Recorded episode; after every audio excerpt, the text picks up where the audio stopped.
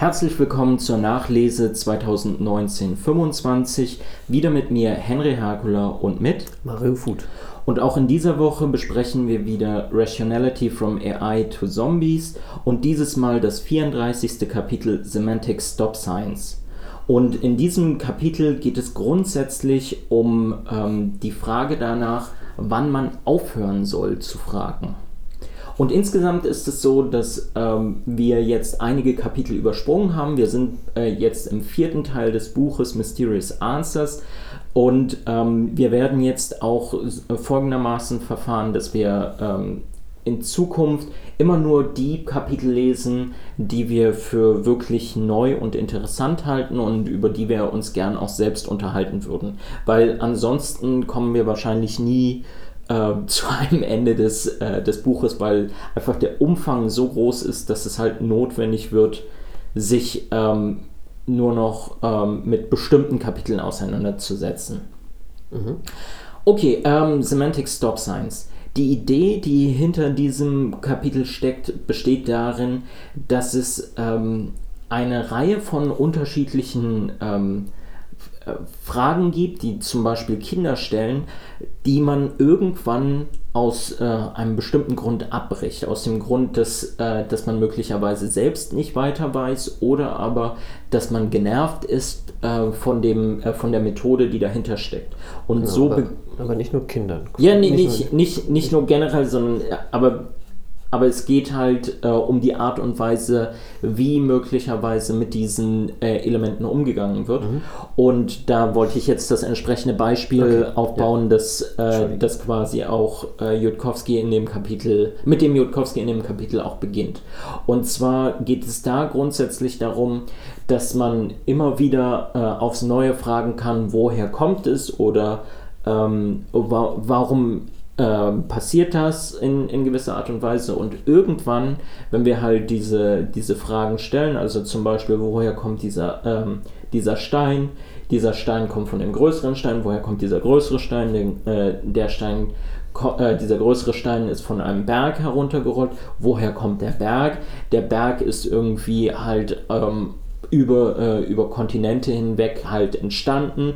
Woher komm, äh, kommt es, dass der Berg halt so entstanden ist und so weiter und so fort. Und wir kommen irgendwann zu einem Punkt, wo wir nicht mehr genau äh, herausfinden können, ähm, wie genau der Ablauf der entsprechenden ähm, Konzepte, die dahinter äh, steht, äh, funktioniert hat.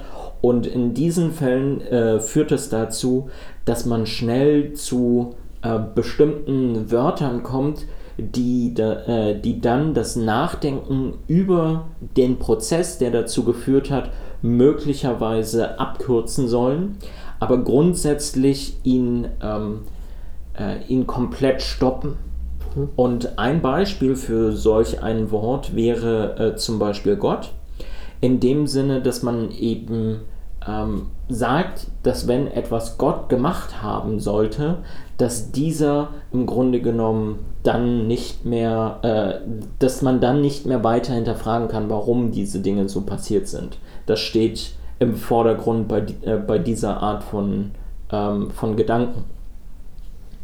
Genau, und Jutkowski baut das jetzt an, im Kapitel an verschiedenen Beispielen aus unter anderem äh, fragt er zum Beispiel, was ist, die, äh, ist der allererste Grund für irgendeine Sache? Mhm. Und ähm, also wenn wir immer fragen können, woher kommt etwas oder was hat das verursacht, dann äh, haben wir das Problem, dass wir in einen äh, unendlichen äh, Regress hineinkommen, weil wir halt immer wieder erneut diese Frage stellen können.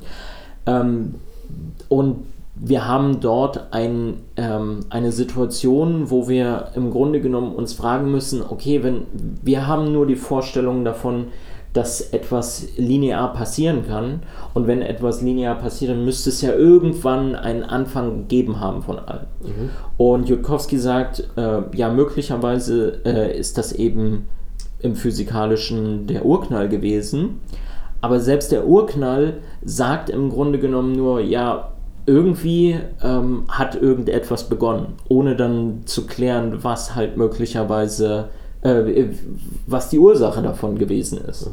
Und das führt eben zu einem Paradoxon, dass dass wir im Grunde genommen nicht aufklären können, weil wir immer wieder, wenn wir irgendeine Antwort gesagt haben, fragen können, woher wir diese Antwort im Grunde genommen haben oder was diese Antwort im Grunde genommen ausgelöst hat.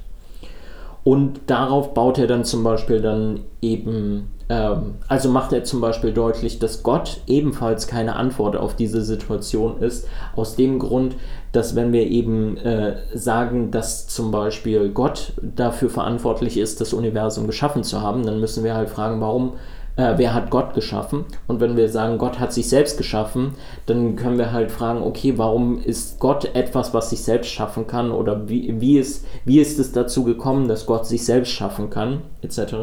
Und das wiederum ähm, trifft halt im Grunde genommen genauso gut eben auch auf den Urknall zu, sodass wir durch, äh, durch die Tatsache, dass wir jetzt Gott oder Urknall sagen, nichts dazu gewinnen an unserem Verständnis von mhm. der Welt. Genau, ich habe das auch so als, auch im Hinblick auf die weiteren Beispiele, auch so als Kommunikationsabbrecher verstanden. Also Kommunikation und damit dann auch, wie du es schon angedeutet hast, ähm, Wissenserwerb oder Suche nach der Wahrheit. Oder wenn man zum Beispiel, kommt ja sowas wie Kapitalismus. Mhm. Wenn man irgendwie sagt, ja, ja, okay, der Kapitalismus ist schuld und alle stimmen im Raum dann mit äh, überein, dann hört diese, dieses Frage-Antwort-Schema auf. Wir kommen irgendwie nicht, wir untersuchen also nicht mehr wirklich den konkreten Gegenstand. Also man findet eigentlich dann vielleicht nicht heraus, welche Logik im Kapitalismus vielleicht genau zu diesen und jenen Problemen führt. Wenn man quasi sich diese und so einem Stoppzeichen bedient. Ja, und ein zentraler Punkt, den Jutkowski da auch äh, in den Vordergrund schiebt, ist der, dass er ähm, fragt, äh, oder besser gesagt sagt, dass man darüber nachdenken muss, was die nächste offensichtliche Frage wäre, wenn wir halt so etwas äh, besprechen. Also wenn wir ähm, im Grunde genommen darüber sprechen, dass Gott zum Beispiel alles Mögliche gemacht hat oder dass wir sagen, okay, ähm, Kapitalismus äh, ist an bestimmten Dingen schuld etc., dann ist die nächste offensichtliche Frage, ähm, warum denken wir, dass, äh, dass diese Dinge dafür verantwortlich sind und in welcher Art und Weise sind diese Dinge dafür verantwortlich? Und genau das ist, äh, ist glaube ich, steht dann entsprechend im Zentrum äh, dieses Kapitels, dass wir uns, wenn wir halt äh, eine Aussage treffen, wir uns immer auch Gedanken darüber machen sollten, warum wir quasi sagen, dass das ähm, etwas ist, was, äh, was etwas anderes zum Beispiel verursacht, um dann klären zu können, warum wir davon ausgehen, dass diese Sache im Vordergrund steht. Genau, das schien ja seine, sein Versuch einer objektiven Definition darzustellen, dieses Verhindern einer weiteren Frage mhm. mit diesen Schlagwörtern, ich nenne es jetzt einfach mal Schlagwörter, ja. hinwerfen, ähm, weil, weil er auch davon ausgeht oder er sich positioniert und sagt, okay, es gibt ganz viele Begriffe und, und äh, Bilder, Schlagwörter, die man benutzen kann, die aber unterschiedlich auf uns wirken, weil jeder anders sozialisiert ist oder wir in anderen Gruppen uns bewegen und, und da gibt es halt unterschiedliche. Genau. Und äh, dass es auch so ist, dass nicht, äh, dass jedes Wort im Grunde genommen als ein, ähm, äh, ein Stoppschild ähm, benutzt werden kann mhm. und man eben nicht hundertprozentig sagen kann, okay, das ist jetzt ein Stoppschild und das nicht. Und äh, wir aufpassen müssen, dass wir unseren ähm, Gegnern im Grunde genommen, argumentativen Gegnern, ähm, nicht sofort vorwerfen, dass, ähm, dass er im Grunde genommen einfach nur ein Stoppzeichen auf, äh, aufstellt, ohne im Grunde genommen sich damit halt überhaupt beschäftigt zu haben. Ja.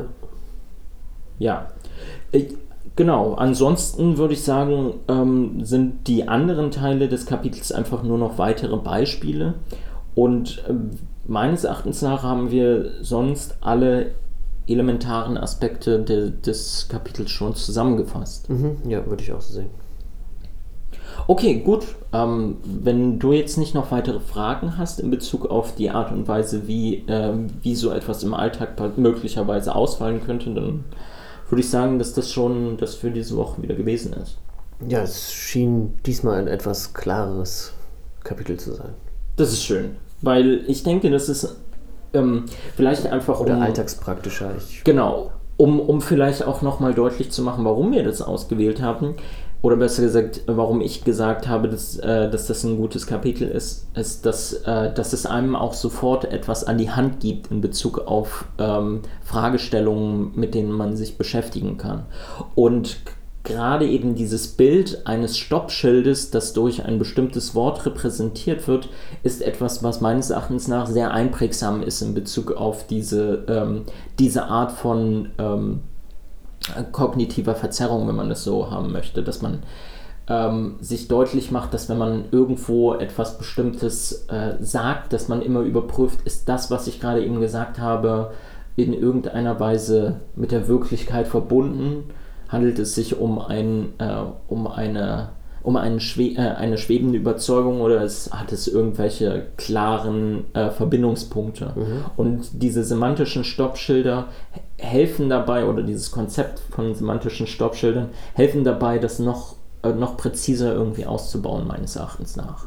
Mhm. Ja. Okay, äh, dann danke ich euch vielmals für eure Aufmerksamkeit und würde mich freuen, wenn ihr auch das nächste Mal wieder dabei seid. Dann ähm, bis bald. Tschüss. Eine schöne Woche euch.